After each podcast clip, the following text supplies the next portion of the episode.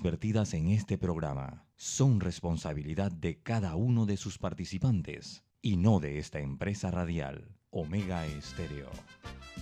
Son las 7 y 30 de la mañana, hora de un buen café y hora de Infoanálisis, el programa de información y análisis más profundo y actualizado de Panamá.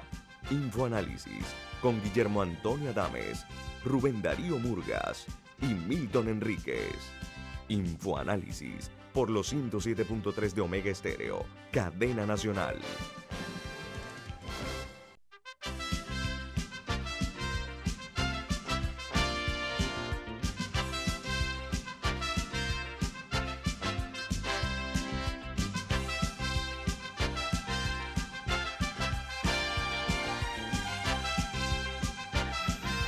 Señoras y señores, muy buen día. Bienvenidos. Esto es Info Análisis, un programa para la gente inteligente. Hoy es 23 de diciembre del año 2021 y este programa es presentado por por Café Lavazza, un café italiano espectacular. Café Lavazza, un café para gente inteligente y con buen gusto, presenta Infoanálisis. Amigos, como de costumbre, les recordamos que este programa se ve en vivo, en video, por Facebook Live. También lo pueden sintonizar en el canal 856, canal de cable onda en sus televisores, en la app de Omega Stereo, tanto para los sistemas Android, eh, en Play Store como App Store. Eh, de igual manera, nos pueden eh, sintonizar en la página y ver en la página web de Omega Stereo, que es omegastereo.com. Y el programa queda en YouTube. Si usted se perdió el programa de ayer, de hace un mes, de hace tres meses, todos están los videos en YouTube para que no se lo pierdan y puedan, si quieren, volverlo a ver con muchísimo gusto. Entro en materia, como de costumbre, con las notas que hacen primera plana en los diarios más importantes del mundo. Comenzamos en Chile, porque dice que la confirmación por parte del, del, Ministerio de Salud de Chile de la presencia de 117 casos de la variante Omicron en este país, además de que confirma que ya están por la cuarta dosis de la vacuna contra la COVID-19 que van a comenzar a aplicar desde el 15 de febrero del año 2022. Es la, la, estrategia de salud de Chile, una cuarta dosis en febrero del próximo año. Y en los Estados Unidos se registran récords de más de 106.122 casos de coronavirus en solo 24 horas, o sea, el día de ayer. El, eh, el problema aquí es que eh, se anunció por parte de las autoridades que se tomarán las restricciones necesarias. Ahora, eh, el récord eh, se da en pleno aumento de los casos de la variante Omicron. Dice que, el, perdón, esta noticia es del Reino Unido, discúlpenme. El Reino Unido, uno de los países más afectados por el coronavirus, porque registra 147.573 fallecidos, 140 en las últimas 24 horas, o sea, ayer. Esa noticia está fresca, acabo de leerla. Y un total eh, de 11,6 millones de personas que han contraído la enfermedad de la COVID-19. Esto es en el Reino Unido y en Inglaterra. Mientras eh, dice una nota desde Argentina que el Fondo Monetario Internacional reveló los problemas del préstamo que otorgó a Argentina en el año 2018.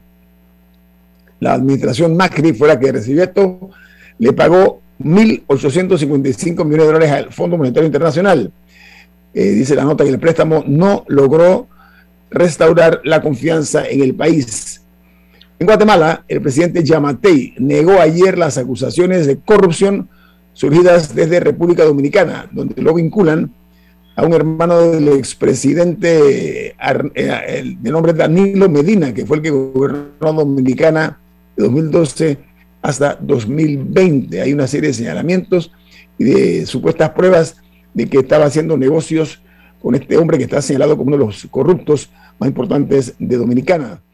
En Perú, el Ministerio de Salud anuncia que el carnet de vacunación obligatorio en el transporte público, transporte urbano, es un hecho.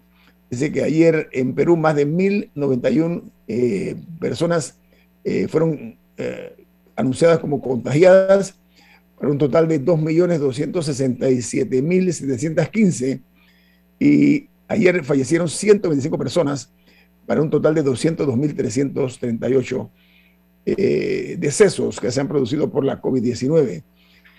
Y en los Estados Unidos, eh, este país autoriza la píldora anti-COVID de Pfizer. Dice que esto lo anunció la FDA, la Federal Drug Administration, que ha dicho que eh, ha dado a conocer algunos informes preliminares sobre esta píldora de Pfizer. Dice la nota que su nombre es Flaxo, Flaxobit y que por el momento se venderá solo a los gobiernos y a ciertas organizaciones mundiales.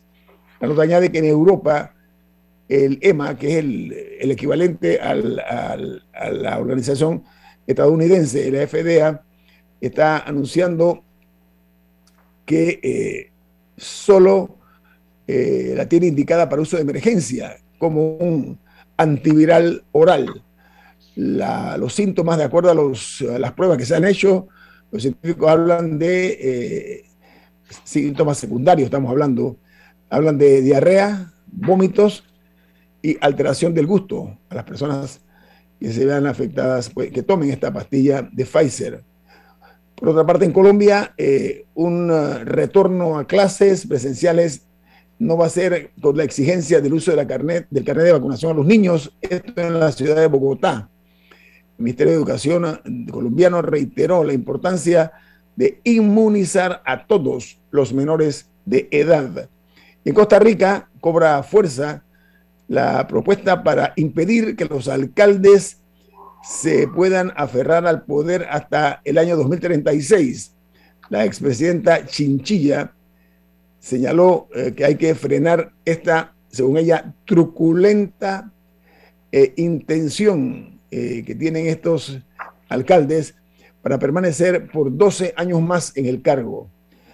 Los diarios de los Estados Unidos esta mañana titulan así, el diario The Washington Post, su principal noticia es la Corte Suprema de Justicia establece una audiencia sobre la regla de vacunación de Joe Biden. Dice que los trabajadores, eh, para los trabajadores, eh, las políticas de la administración Biden es para empleados de la salud y las empresas privadas tienen implicaciones para decenas de millones de eh, trabajadores. Mientras el diario The New York Times, su principal noticia es que las infecciones por Omicron parecen ser más leves, informan tres equipos de investigación. La buena noticia es que el aumento actual puede no ser tan catastrófico como se temía, pero aumentó, el aumento de casos podría eh, inundar los hospitales estadounidenses porque la variante Omicron se propaga muy rápida y fácilmente. Mientras el diario de los negocios de los Estados Unidos, que es el Wall Street Journal, su principal noticia dice, el objetivo para el enero de 2022 de la nación es permanecer abiertos a pesar de la Omicron o del Omicron. Dice que tanto empresarios como gobiernos, escuelas están tratando de aplicar lecciones aprendidas durante los dos últimos años de pandemia para hacer que la vida y los negocios sean más normales. Es una señal interesante que da el Wall Street Journal. La otra noticia se genera en Ecuador, donde eh, señalan que el gobierno eh, de ese país pide a Argentina la extradición del hijo del exalcalde de Quito, que se encuentra detenido en territorio argentino. Él se le señala como eh, responsable de un número importante de delitos por organizar el, logro de cobrar y pagar coimas por contratos con el municipio de Quito, esa es la, nota, y favorecer a ciertos empresarios y a ciertos funcionarios municipales. un hombre joven, ya la foto lo dice. Eh, por otra parte, la principal noticia de Honduras es la siguiente, dice el presidente en funciones, Juan Orlando Hernández, dio una entrevista al país en la cual dijo, las acusaciones de narcotráfico en mi contra son una venganza de los capos. Ahora, él anunció que antes de dejar el poder va a revelar, o reveló que irá al Parlacén, lo que prolongaría su inmunidad en caso de un pedido de extradición. Su hermano está detenido en Nueva York, de donde también se está generando la acusación para el propio presidente hondureño. Su hermano introdujo eh, muchísimos kilos de cocaína y al presidente hondureño se le señala de tener vínculos con un cártel de la droga. Y dice la Fiscalía de los Estados Unidos que tiene numerosas pruebas de este delito, eh, que lo tienen pues ahora mismo a su salida del gobierno, una situación muy inquietante. Camila, no sé si usted tiene alguna noticia, o Milton, sino para entrar en materia local. Yo, en Hong Kong, desmantelaron una, una, una especie de columna, un monumento, no es una columna per se, pero es un monumento más o menos en forma de columna eh, a la masacre de Tiananmen.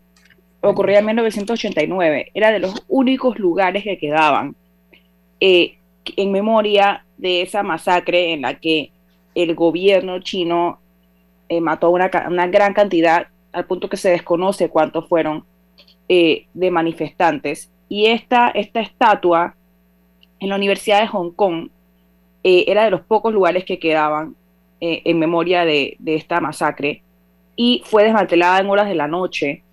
Incluso eh, pusieron unas barreras de plástico para que nadie pudiera ver lo que estaba pasando y para que no se pudiera filmar. Pero el hecho es que la, la, la quitaron y es una muestra más de cómo, diría lentamente, pero está ocurriendo, siento yo, a pasos medio agigantados, las libertades en Hong Kong siguen, siguen disminuyendo. Recordemos que hubo un gobierno eh, pro Beijing que entró, eh, que entró al poder eh, recientemente y desde entonces hemos visto que han arrestado a muchísimos disidentes, se han pasado leyes que también cuartan muchas libertades. Así que es muy triste lo que se está viendo que ocurre con Hong Kong, que por muchísimos años puso, pudo gozar de, de, de, muchísimas libertades eh, que ahora están perdiendo progresivamente. Así que esto, esto es una muestra más de eso. Pues. la promesa de Deng Xiaoping cuando se negocia la devolución de Hong Kong a jurisdicción de la República Popular de China era One Country, Two Systems, un país, dos sistemas, en donde ellos se comprometían a dejar en Hong Kong un régimen de libertad, democracia, libertad de expresión, que era el secreto del éxito de la zona libre más grande del mundo, que era Hong Kong. Con Xi Jinping se han echado para atrás todas esas promesas. Progresivamente se ha filtrado la capacidad de elección porque no se les permite ni siquiera ser candidatos a aquellos que no siguen la línea de Beijing y eso se va a acabar. Y esa misma promesa de un país, dos sistemas, era la que hubiera permitido un entendimiento entre Beijing y Taipei, entre China y Taiwán. Pero los taiwaneses ya están muy claros que cualquier reunificación entre China y Taiwán incluiría la eliminación de la libertad en Taiwán. Bueno, vamos al corte comercial. Esto es Info Análisis, un programa para la gente inteligente.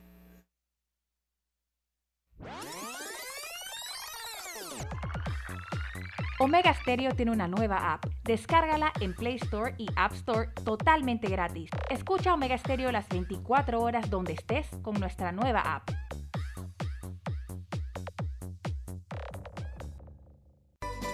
Hogar y Salud, la cadena especializada en el cuidado de su salud, les invita a la gran venta por Navidad del 1 al 31 de diciembre en todas sus sucursales. ¡Oh, cómo Sí, en Hogar y Salud tendremos ofertas súper especiales en camas de todo tipo, sillas de rueda, andadores, sillones eléctricos, glucómetros, sillas de baño, monitores de presión, balanzas, rodadores, variedad de almohadas y cojines ortopédicos, sanitarios portátiles, barras de seguridad para el baño, pañales para adultos de máxima calidad y toda nuestra extensa gama de productos de máxima calidad a superprecios. ¡Oh, Y recuerde que Hogar y Salud les hace la vida más fácil.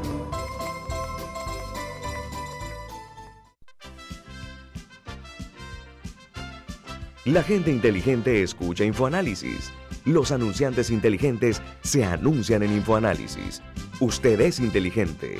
Llame al 269-2488 y todos lo sabrán. Infoanálisis, de lunes a viernes de 7 y 30, 8 y 30 de la mañana, en donde se anuncian los que saben.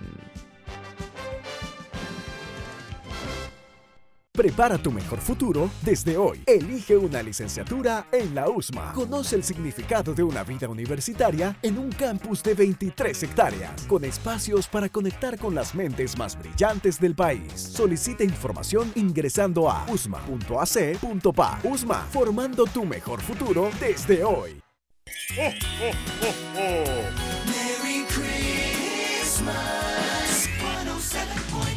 Omega Stereo.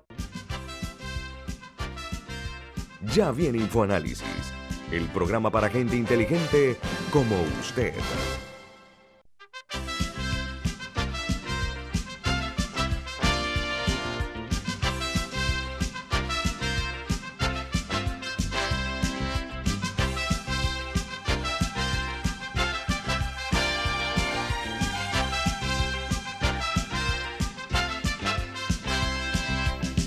Milton, usted tiene un mensaje importante. ¿De qué se trata? Así es, en Banco Aliado te acompañamos en tu crecimiento financiero. Ahorra con tu cuenta Más Plus, mejorando el rendimiento de tus depósitos. Banco Aliado, tu aliado en todo momento. Puedes visitar la página web de Banco Aliado en www.bancoaliado.com y también seguir a Banco Aliado en las redes sociales como arroba Banco Aliado. Banco Aliado, tu aliado en todo momento. Bueno amigos, hoy vamos a charlar con el presidente de la Cámara de Comercio, Industrias y Agricultura de Panamá, el ingeniero José Ramón Icaza. Buen día, ingeniero Icaza, ¿cómo está usted? Buenos días, Nito. Buenos días, Camila y, a Milton y a toda la audiencia que nos acompaña en la mañana de hoy. Gracias a ustedes, eh, el, el, que lidera el, los principales grupos eh, de hombres y mujeres de negocios en el sector empresarial. Eh, se respira, se siente eh, un ambiente de optimismo cuando, por ejemplo, se va a los centros comerciales, los denominados malls en inglés, ¿no? Eh, y otros sectores también. Eh, ¿Qué han detectado ustedes si es que hay algún tipo de cifras o de, o de pruebas de que lo que estamos viendo es lo que es? Porque el movimiento de la gente en los centros comerciales es un indicativo, a mi juicio, muy optimista, muy eh, esperanzador de que la ciudadanía nuestra, nuestros, nuestros compatriotas, están tomando muy en cuenta, no únicamente eso, porque la gente anda con su mascarilla y toman las medidas, pero se ve como un resurgimiento, una eh, nueva eh, forma de procurar volver al pasado glorioso antes de la COVID. ¿Qué me puede decir al respecto, presidente de la Cámara? Sí, Mirañito, nosotros hemos estado monitoreando eh, varios indicadores del Centro de Estudio Económico de la Cámara. Eh, muy recientemente salió eh, la nueva cifra del índice mensual de actividad económica, que registró para el mes de octubre una, un crecimiento acumulado del 15.2%. Recordemos que venía de 14.3% este mismo índice para el mes de septiembre, lo cual indica de que definitivamente estamos en una recuperación económica nosotros también por parte de la revisión de la proyección de crecimiento, eh, fue revisada también en el mes de septiembre-octubre cuando salió la eh, data del primer semestre del año 2021, en donde se mostraba un crecimiento para ese primer semestre del 10%. Y con base en eso, sumado obviamente la información del IMAE, eh, elevamos nuestra proyección a 13.8%, lo cual va muy en línea con lo que es el, el IMAE, el índice mensual de actividad económica, donde hay una correlación entre ambos, ambos, ambos indicadores. Mira, con respecto al tema del flujo de comercio que estamos viendo en los centros comerciales, yo creo que es una muestra de que en efecto la actividad comercial eh, cuenta con una recuperación moderada. Nosotros hemos estado identificando cuáles son los sectores que ya muestran signos de recuperación. Algunos lo hemos categorizado como una aceleración rápida, otras como una aceleración moderada y otros con una recuperación lenta. Entre las que tenemos como aceleración, como una recuperación acelerada o rápida, tenemos lo que es el canal de Panamá, eh, todo lo que son los puertos de transbordo y contenedores, las exportaciones, también hemos visto eh, un repunte, sobre todo eh, los, las exportaciones de mineral, de cobre y sus concentrados, actividades agropecuarias también han marcado, digamos, cierta recuperación rápida. En cuanto a lo que es la recuperación moderada, hemos visto, por ejemplo, que la banca y servicios de intermediación financiera han tenido una recuperación moderada. Lo mismo ha sido los servicios de enseñanza privado, la construcción de infraestructura industrial eh, vinculada a la logística, la venta de combustible, la venta de autos, eh, por mencionar algunos, también la producción de energía eléctrica cuenta con cierta eh, recuperación moderada. Sin embargo, eh, ya los que cuentan una recuperación un poco más lenta o lenta, está todo lo relacionado a la construcción privada, extracción de piedra y arena, lo que son las actividades inmobiliarias, el sector turismo, entretenimiento, el tema de restaurantes, bares, casinos y también lo que es transporte de aéreo de pasajeros. Así que estamos viendo una recuperación económica, Añito, eh, que a la hora de analizarlo y estos indicadores macroeconómicos no los podemos hacer solamente en función de un solo valor, hay que hacerlo en función obviamente de los sectores, las actividades, y eso es lo que nosotros hemos venido monitoreando en los últimos meses desde la Cámara de Comercio. Usted escuchó, eh, dimos a conocer hoy el titular del diario de los negocios en los Estados Unidos, que es el Wall Street Journal. Eh, ellos, y, cito, señalan que el objetivo para el año 2022 de la nación, ellos hablan en términos de nación de los Estados Unidos, es mantenerse abiertos. Están hablando de mantener eh, lo más cercano posible los negocios, que estén más cerca de la normalidad, lo estoy diciendo en mis palabras, eh, la interpretación de la nota, y eh, hacer que la vida de los estadounidenses y de las empresas sea lo más cercana a la época prepandemia. En Panamá, ¿cuál es su visión de ese tipo de, conclusión que llega, eh, que llega el gobierno estadounidense? Bueno, mira, eh, analizando eh, lo que está sucediendo en este momento en Estados Unidos, definitivamente ellos han tenido un repunte de los casos. Solo el día de miércoles registraron un poco más de 240 mil casos nuevos de la variante Omicron y la variante Omicron ha venido desplazando lo que es la variante Delta.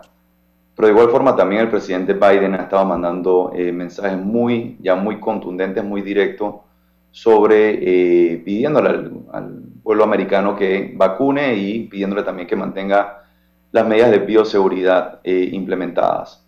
Trasladando eso a nuestro país, definitivamente la variante Omicron ya llegó y se espera que próximamente, debido a la velocidad o a la aceleración de contagio, vaya desplazando lo que es la variante Delta. Afortunadamente, la variante Omicron llega en un periodo donde el, proceso de vacunación en Panamá eh, va muy, muy avanzado. Todavía falta obviamente un porcentaje de la población que se vacune y sobre todo con eh, la tercera eh, dosis o la dosis de refuerzo. De igual forma, el día de ayer salieron tres estudios de, distintos, de distintos países. Está el estudio de Estados Unidos, de Escocia y de Sudáfrica, que indica que la variante Omicron, cada uno por separado llegó a la misma conclusión de que la variante Omicron no tiene la severidad que tiene la variante Delta. Tomando estos factores en consideración, yo creo que nosotros estamos en una, digamos, por lo menos en la Cámara de Comercio, tenemos una perspectiva de que no es necesario ninguna medida en este momento eh, de cierre de los negocios, de los comercios, ni tampoco obviamente de cuarentenas severas como lo vimos al inicio de la pandemia y que fue lo que ocasionó una situación en la actividad comercial de nuestro país. Pero adicional a eso, también tomando en cuenta de que la población vulnerable, eh, que es la que está propensa a llegar al sistema de, salud y obviamente eh, corre un riesgo, ha sido también vacunada en su gran mayoría, sentimos nosotros de que no deberíamos tener eh, un riesgo de colapso o de desbordamiento de lo que es el sistema sanitario. De igual forma, también nosotros hemos indicado de que cualquier medida que se tome tiene que ser basado en evidencia científica y uno de los indicadores que más nosotros consideramos pertinente para la toma de decisiones es precisamente la disponibilidad eh, médica, que en este momento el país se encuentra preparado y tiene amplia disponibilidad médica en este momento. Pero usted no sé si está enterado, pero eh, el presidente de los Estados Unidos anunció que eh, van a proceder a hacer las pruebas anti-COVID de manera gratuita, está ofreciendo el presidente Biden. como usted la ve para Panamá? De repente para que la gente tome las precauciones y esté clara cuál es su estatus de salud.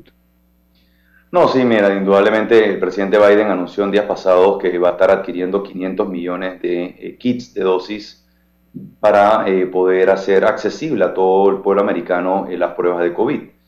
Y eso es una muy buena política pública una muy buena estrategia, porque al final la manera de poder mantener la aceleración del virus controlada es precisamente identificando los casos positivos y aislándolo. Y eso lo hemos venido nosotros indicando. Yo creo que aquí en Panamá medidas como esas serían muy positivo porque yo, yo pienso que ya la gente está un poco, digamos, eh, cansada de, de, lo que ha sido esta pandemia. Ya estamos a 22 meses de, de haber iniciado esta pandemia, donde las pruebas de COVID definitivamente tienen un costo que impacta el bolsillo del panameño y poder ayudar al panameño en lo que es eh, la detección del virus, trazabilidad y aislamiento, definitivamente que sería una muy buena estrategia para poder bajar la velocidad de contagio.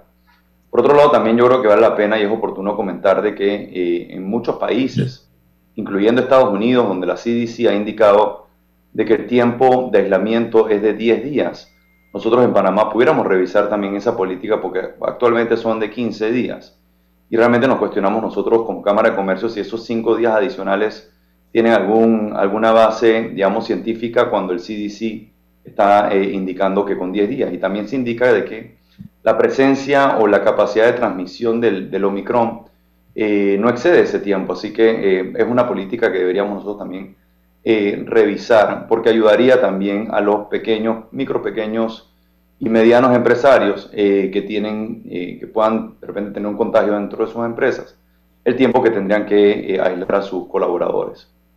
Es importante también mantener todas las medidas, sobre todo usar mascarilla y otras cosas para no aflojar.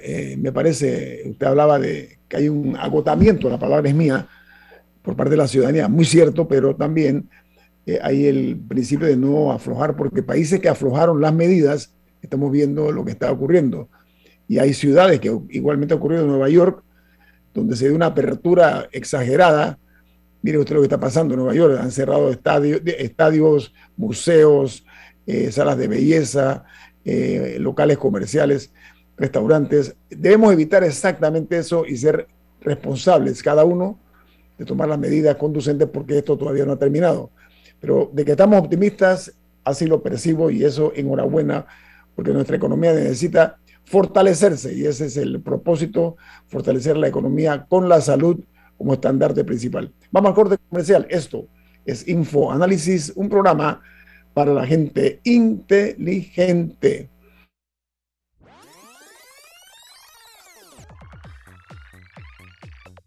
Omega Stereo tiene una nueva app. Descárgala en Play Store y App Store totalmente gratis. Escucha Omega Stereo las 24 horas donde estés con nuestra aplicación 100% renovada.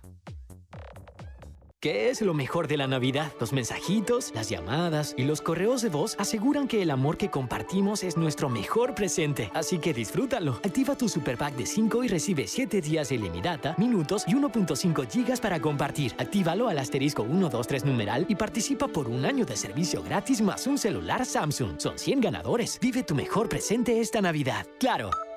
Promoción válida del 15 de noviembre de 2021 al 6 de enero de 2022. Aprobada mediante resolución número 2021-2355. Para mayor información ingresa a claro.com.pa. África, Europa, Asia, América y Oceanía. Tú eliges el destino donde vivir tu propia experiencia extraordinaria. Realiza tu aporte extraordinario en Profuturo y estarás participando por un certificado de viaje de 15 mil dólares. Saca el mayor provecho a tu inversión. Tus aportes son deducibles y exentos de impuestos. Llama ya al 300 9777 Pro Futuro, en buenas manos.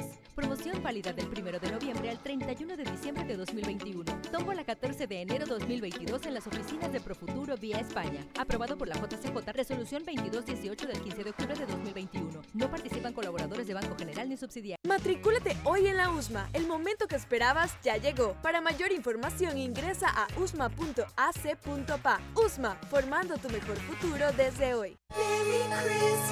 Omega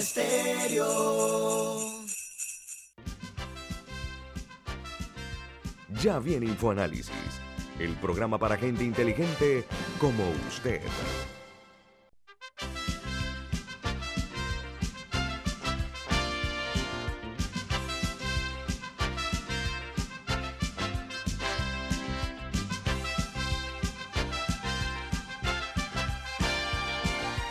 Bueno, esto es Info Análisis a través de la cadena nacional, cobertura nacional y mundial Omega Estéreo. Camila, usted tiene una pregunta para el presidente de la Cámara de Comercio, Industria y Agricultura de Panamá, José Ramón Icaza. Adelante.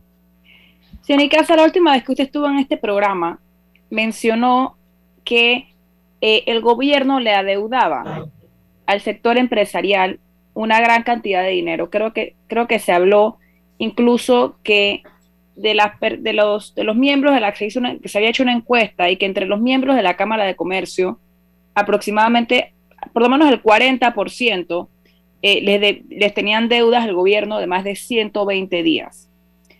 ¿Cómo ha evolucionado, si lo ha hecho, eh, esa estadística? Ya que de nada sirve generar contrato y generar movimiento en el trabajo si el dinero no circula. ¿Cómo avanza ese tema?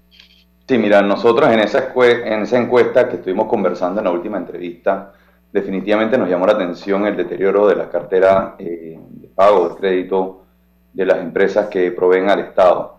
En este momento nos encontramos haciendo la, encuesta del cuarto trimestre. No esperamos variaciones porque en conversaciones con, digamos, con miembros de la Cámara, pero también con empresas que eh, le venden al Estado, pero también con empresas que subsidian, eh, llámese, por ejemplo, empresas relacionadas al sector energético, han indicado que han visto eh, montos históricos.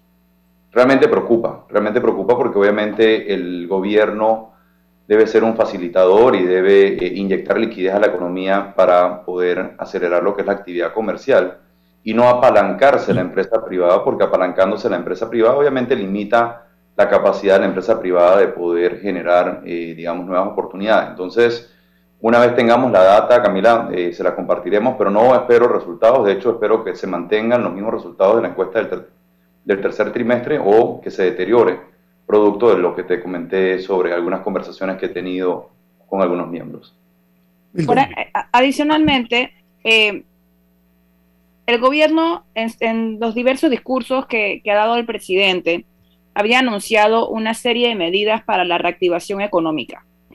Y hemos visto en los últimos, en este programa se haya cuestionado, por ejemplo, que los préstamos del BID para las pequeñas y medianas empresas, que eran 300 millones de dólares, 150 para el 2020 y 150 para el 2021, eh, que para junio todavía no habían terminado de entregar en préstamos a las MIPIMES los 150 millones del, 2020 y ni siquiera habían empezado con el 2021. Esto en junio de este año y esa situación probablemente se mantiene relativamente estable. Adicionalmente, en los últimos días, la periodista Maritrini Sea ha sacado una serie de artículos sobre el tema del Banco de Oportunidades, del capital semilla, de cómo hay cuestionamientos al que no se conoce lo que se ha hecho con esos dineros e incluso personas que reportan que les abrieron la cuenta con el capital semilla, pero nunca lo pudieron utilizar. Entonces, eh, ¿cómo, qué, cómo han, han sentido desde su gremio eh, con estas medidas? Porque sabemos que las MIPIMES son entre las principales generadoras de empleo en este país.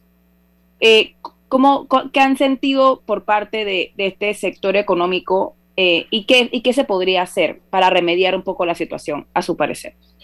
Mira, muy, buena pregunta y yo creo que eh, en tu pregunta está la clave del éxito. Definitivamente que el tejido empresarial está compuesto principalmente por micro, pequeñas y medianas empresas y eh, son los que generan mayores cantidad de empleos. Y, lo comento también desde la perspectiva de las encuestas de, de empleo que nosotros evaluamos con Manpower donde vemos que la micro, pequeña y mediana empresa no tiene perspectivas positivas de generación de nuevas plazas de empleo. De hecho, eh, para el cuarto trimestre la, perspectiva es negativa cuando se le hace el ajuste estacional, eh, que habíamos llegado en el tercer trimestre a cero y ahora vemos nuevamente una caída de menos, menos dos puntos. Pero regresando a tu pregunta, mira, al inicio de la pandemia el gobierno eh, diligenció de una manera bastante ágil y eh, efectiva, tener fondos suficientes para poder eh, iniciar lo que era el proceso de reactivación económica una vez se diera la apertura de, los, de las distintas actividades comerciales. Eh, y en ese momento, como bien indicas, se logró un préstamo con el BIT de 300 millones, pero también hay que tomar en cuenta que se lograron unos fondos para, de, apoyo a la banca en caso tal de, de que algún banco tuviera un problema de liquidez por 500 millones de dólares que se fue con el Banco Mundial bajo el programa MIGA y a través del Fondo Monetario Internacional también se consiguieron otros 500 millones de dólares. Haciendo una radiografía, los primeros 300 millones, como bien indicas, no se han utilizado en su totalidad. La última data que yo, yo, que yo tengo sobre ese tema en particular es que había, se había colocado solamente poco más de 60 millones de dólares a las empresas. Eh, sobre el programa del Banco Mundial eh, de apoyo a los bancos, afortunadamente no se ha tenido que utilizar, esos fondos están disponibles para el apoyo al eh, sector bancario. Y en el caso de los otros 500 millones del Fondo Monetario Internacional, se había utilizado muy poco. La cifra que yo manejo era que se había utilizado como aproximadamente 28 millones de dólares. Tú preguntabas qué hay que hacer y por qué se ha desembolsado tanto. En conversaciones con los bancos, eh, tanto bancos estatales como bancos privados, hemos encontrado primeramente de que no hay demanda calificada eh, o hay poca demanda calificada, mejor dicho. Permiso, permiso, señor Casa, para efectos nada más ilustrativos. Demanda calificada, me lo define, por favor, el término. Sí, por supuesto. Eh, la demanda calificada es cuando se hace la solicitud de préstamo y se evalúa por el comité de crédito. El comité de crédito, con base a lo que es el estado financiero de la empresa, capacidad de pago, y indicadores eh, financieros califica el crédito. Si el crédito es un crédito bueno, obviamente es una demanda calificada. Si el crédito no cumple, obviamente con la rigurosidad del análisis del comité de crédito, entonces el crédito no logra la demanda calificada y no se puede prestar. Entonces, ¿qué está pasando en este momento? Obviamente debido a la situación que se ha dado, la crisis socioeconómica, los cierres de las empresas, la capacidad de repago de algunas empresas se ha visto deteriorada. Entonces, eh, la banca local no está encontrando eh, demanda calificada para colocar esos préstamos. Pero la otra situación que hemos encontrado nosotros es falta de conocimiento de algunos oficiales eh, de la banca para poder entonces guiar al empresario, sumado a que el micro y pequeño empresario sobre todo no tiene el conocimiento o no presenta la información financiera de manera correcta para que se pueda calificar el riesgo y eso es lo que también hemos escuchado al banco. ¿Qué estamos haciendo entonces nosotros como Cámara de Comercio? Primeramente, tratando de propiciar, eh, digamos, capacitaciones a las empresas y a través del Centro de Formación Profesional y Desarrollo Empresarial, capacitar a ese micro y pequeño empresario para que pueda tener el conocimiento de cómo presentar su solicitud de crédito a los distintos bancos, pero también de que eh, se le dé capacitación y se le presente a todos los oficiales de crédito a lo largo y ancho del país de los distintos programas que existen. Pero adicional a eso, se suma también una acción concreta de la mesa público-privada eh, que se creó en abril de, del año 2021 y que rindió informe en octubre de este año para la implementación cuanto antes de un fondo de riesgo compartido multisectorial de 500 millones de dólares que se debe sumar al fondo de riesgo compartido para el sector turismo de 300 millones de dólares que todavía no se ha implementado. Y esto es importante porque a través de estos avales, de estos fondos de riesgo compartido, se puede mejorar la capacidad de, pago de la empresa, reduce el riesgo y se debe entonces eh, facilitar el crédito y acelerar lo que es la colocación de estos fondos que se encuentran en nuestro, en nuestro país para apoyar lo que es la reactivación económica, sobre todo de la micro, pequeña y mediana empresa. Milton. Sí, muchas gracias. Buenos días, eh, José Ramón. Em, cada vez que ha habido un evento traumático en la historia de la humanidad, como ha sido esta experiencia de la pandemia de COVID-19, hay cambios permanentes en la, en la forma de funcionar. hay cosas que se tomaron para efectos del evento, de la pandemia, luego se dejan, pero hay cosas que permanecen. Hay cambios arquitectónicos, cambios en los sistemas de transporte, producto de ese evento histórico. Estamos viendo que aunque parece que estamos en la parte de salida del túnel, con una variante mucho más contagiosa, pero mucho menos letal, que es que todos los virus tienen como conducta final. Eh, para poder pervivir, necesitan ser más contagiosos y menos letales para no matar al anfitrión en el cual se quieren reproducir. Así que la variante Omicron nos anuncia estamos cerca del fin de la pandemia como la conocemos. Sin embargo, vemos empresas como Apple que le están diciendo a sus trabajadores, no vuelvan a la oficina, no hay planes de que regrese.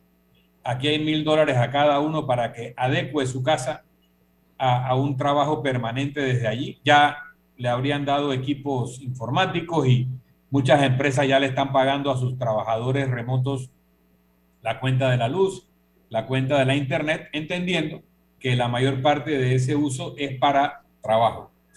¿Qué va a pasar en Panamá? Un país que apostó mucho al turismo, un país que apostó mucho a la gastronomía, que tiene una cantidad de eventos importantes de índole deportivo, cultural, que eran parte de nuestra actividad económica, cómo estos cambios mundiales van a afectar el modelo económico panameño y cómo la Cámara de Comercio percibe que va a ser la relación obrero-patronal, la relación tributaria en este mundo que se universaliza o se globaliza, producto de lo que hemos descubierto que se puede hacer en el encierro de la pandemia. Mira, Milton, eh, muy, muy comprensiva tu pregunta. Definitivamente que eh, aquí convergen factores internos y externos para lo que es el modelo económico panameño. Voy a empezar con los factores externos. Definitivamente que eh, crisis como la que hemos vivido generan disrupciones en, todo lo que es el modelo económico, el modelo también político y social, y es lo que hemos estado viendo en los últimos meses eh, con algunos resultados, digamos, de, elecciones en, América Latina, pero también incluso en Europa y, Estados Unidos. Pero también hemos visto eh, cómo ha habido disrupciones eh, en el modelo económico y en el orden económico global. Por un lado, se ha dado una explosión de implementación y de adaptación de nuevas tecnologías que habían tenido cierta resistencia y producto a la pandemia Hemos acelerado obviamente la implementación de eso. Algunos hablan de que hemos ganado eh, varios años, incluso hasta una década en implementación, lo cual es, es muy interesante. Pero también hay que tomar en cuenta que nosotros, el, el digamos, la forma como operábamos eh, cambió y, no vamos a regresar a como era antes de la pandemia. Eso es una realidad y debemos nosotros adaptarnos a esa nueva realidad.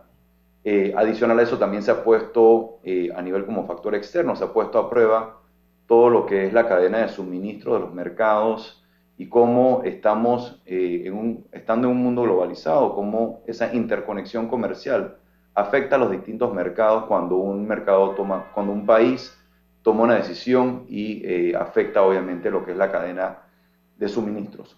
Tomando eso en cuenta, de todos estos factores externos. Incluso también se habla de, la efectividad de las políticas monetarias y fiscales que los países han tomado para poder eh, combatir las crisis eh, económicas. Y ahora también se da una situación como factor externo en donde tienes en Estados Unidos niveles de inflación eh, históricos de 40 años, pero por otro lado un crecimiento económico que todavía no logra los niveles que a ellos eh, les gustaría eh, alcanzar y se ven obligados a acelerar lo que es la eh, contracción de las, políticas monetarias que habían estado llevando. Y esto se debe, cuando digo la, recuperación económica, porque la recuperación económica no es, es, no es un todo, obviamente se da por distintos sectores hay sectores que tienen una recuperación económica mucho más rápida que otras, pero también siendo un país tan descentralizado, la recuperación económica eh, se da también por regiones. Hay regiones que han tenido una recuperación económica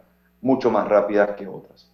Eso se traduce, esos factores externos se traducen obviamente hacia la economía panameña, en algunos casos como oportunidades, pero en otros casos obviamente como amenazas que nosotros tenemos que tomar en cuenta. Los factores internos de la economía eh, son ampliamente conocidos. Antes de la pandemia, nosotros ya teníamos un modelo económico basado en sectores como el sector construcción, el sector eh, inmobiliario, eh, el sector comercio, que mostraban signos de, desgaste y que no podían seguir, obviamente, manteniendo un crecimiento económico sostenible a mediano y largo plazo a los niveles de crecimiento que nosotros habíamos estado viendo. Y obviamente eh, eso hacía el llamado a atención a cuáles debían ser los nuevos sectores de la economía llamados a, poder impulsar o dar ese crecimiento. Y nosotros, permítame, disculpe que lo estoy interrumpiendo, nos regala unos minutos más después del corte comercial porque tengo que cumplir con los anunciantes. Sí, por supuesto. Muchas gracias, muy amable. Bueno, vamos al corte comercial. Esto es Info Análisis, un programa para la gente inteligente. Omega Stereo tiene una nueva app. Descárgala en Play Store y App Store totalmente gratis. Escucha Omega Stereo las 24 horas donde estés con nuestra aplicación totalmente nueva. Hogar y Salud, la cadena especializada en el cuidado de su salud, les invita a la gran venta por Navidad del 1 al 31 de diciembre en todas sus sucursales. ¡Oh, cómo Sí, en Hogar y Salud tendremos ofertas súper especiales en camas de todo tipo, sillas de rueda, andadores, sillones eléctricos, glucómetros, sillas de baño, monitores de presión, balanzas, rodadores, variedad de almohadas y cojines ortopédicos, sanitarios portátiles, barras de seguridad para el baño, pañales para adultos de máxima calidad y toda nuestra extensa gama de productos de máxima calidad a superprecios. ¡Oh, Y recuerde que Hogar y Salud les hace la vida más fácil.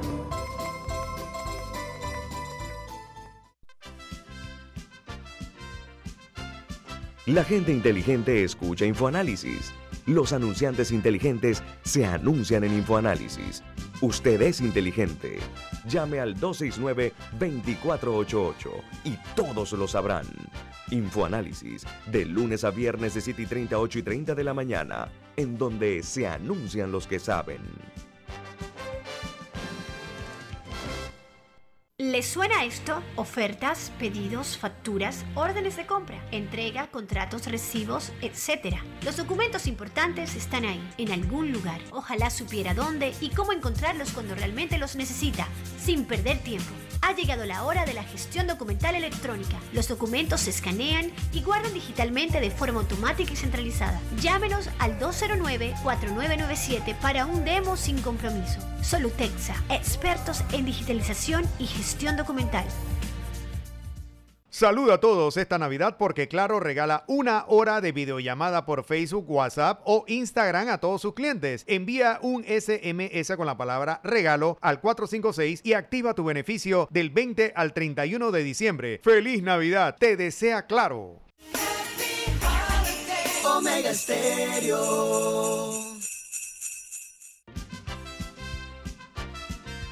Ya viene InfoAnálisis el programa para gente inteligente como usted.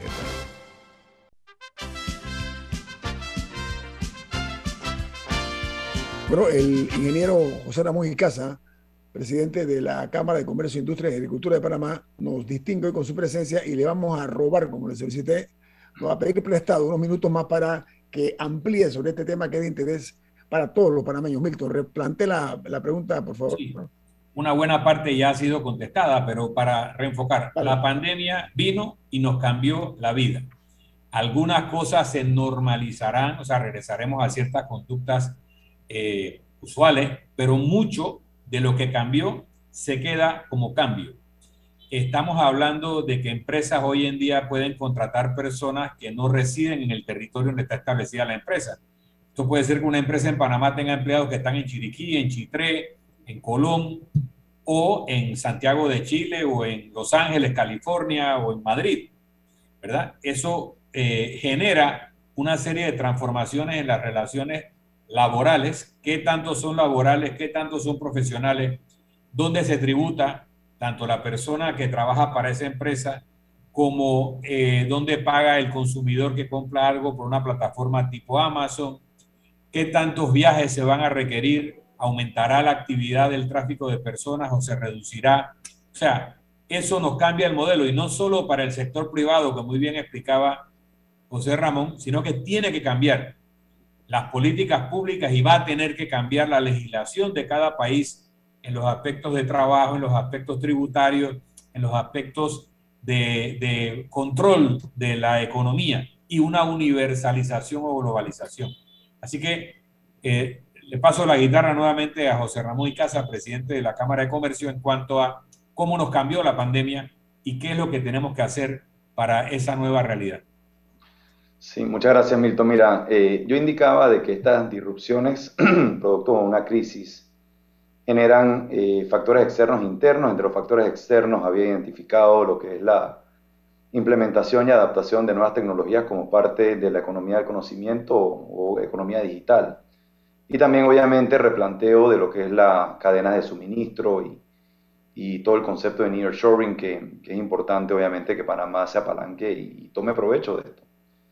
Pero también los factores internos. Y los factores internos, antes de pandemia, nosotros ya habíamos indicado de que varios sectores de la economía que eran el motor principal de, de crecimiento ya mostraban signos de desgastes. eh, y que teníamos que buscar nuevos sectores que eran los llamados para poder mantener lo que era el crecimiento económico de Panamá a largo plazo. Sector turismo, uno muy importante, definitivamente que Panamá está muy bien posicionado y tiene que desarrollarlo, pero se requiere una política de Estado con visión a largo plazo para que el mismo rinde, rinda frutos y pueda eh, lograr beneficios a lo largo y ancho del país. Está el tema de la plataforma logística y de servicios, donde Panamá todavía tiene mucho potencial, pero mucho valor por desarrollar. Nosotros hemos sido, eh, hemos, hemos eh, realmente desempeñado lo que es la transformación, la, la plataforma logística y de, y de, transporte de una manera bastante sencilla y hay mucho, mucho valor que aportar ahí. Tema de agroindustria, tomando en cuenta las distintas eh, leyes que hemos pasado, la ley de Aeroparque, la ley de EMA, pero también, ¿por qué no?, seguir potenciando la ley SEM. Entonces, eh, hacia allá tiene que ir Panamá. Nosotros tenemos que modernizar nuestra economía y tiene que ir de la mano con desarrollo del sector gubernamental que tiene que eh, revisar, hacer una revisión exhaustiva de todos sus procesos, todos los trámites, simplificación y digitalización de los mismos. Tú preguntabas sobre el tema del mercado laboral y cómo va a ser el comportamiento. Yo creo que ya nosotros tenemos que entender de que nosotros no somos ciudadanos de Panamá, pero también somos ciudadanos del mundo. Y competimos obviamente con ese mercado laboral del mundo.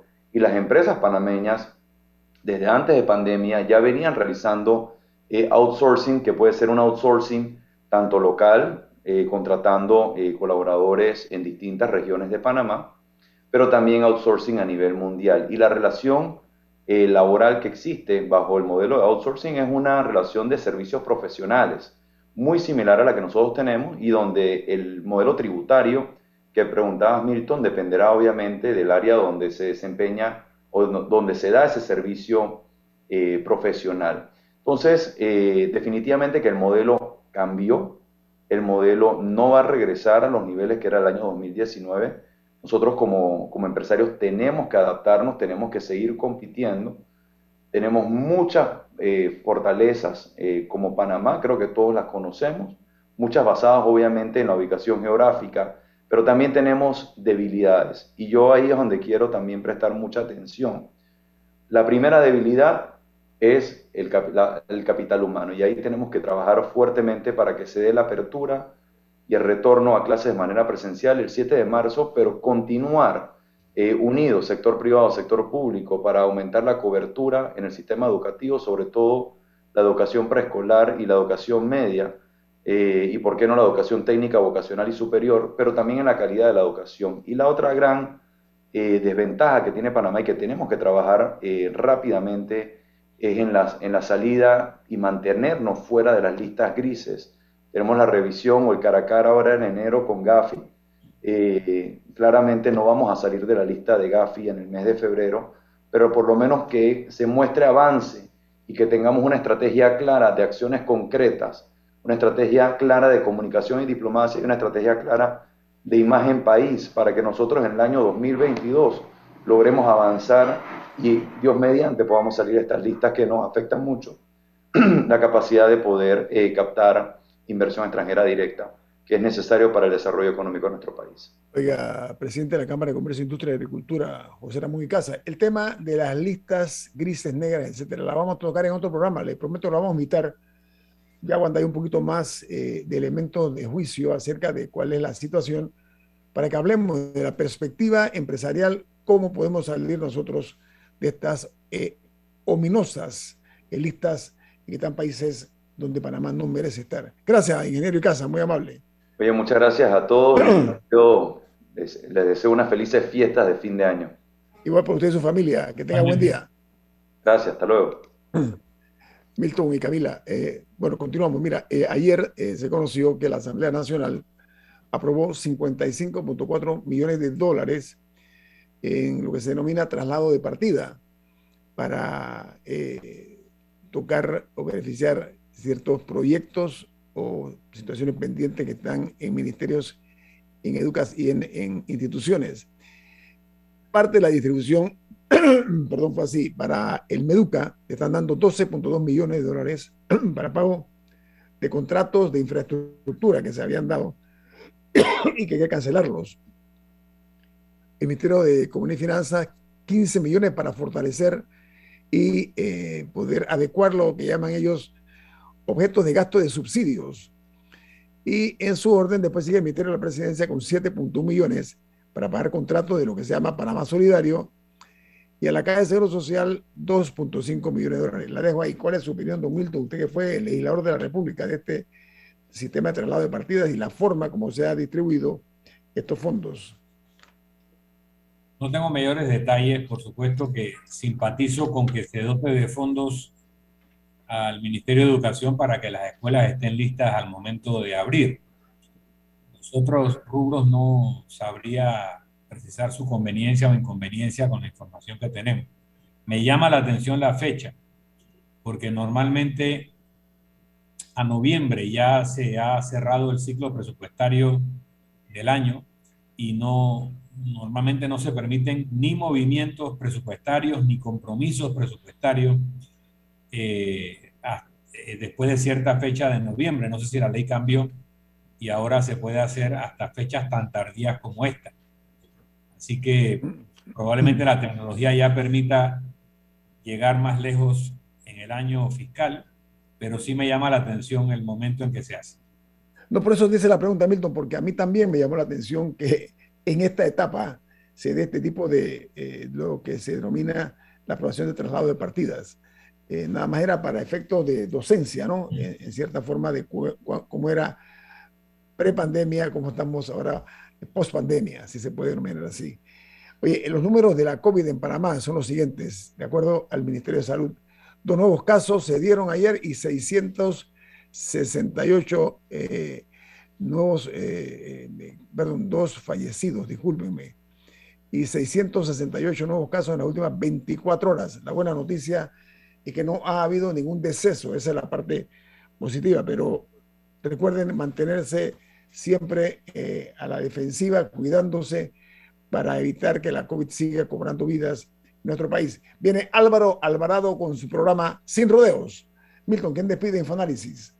Nos vamos, pero lo hacemos disfrutando de una deliciosa taza del café Lavazza, un café italiano espectacular.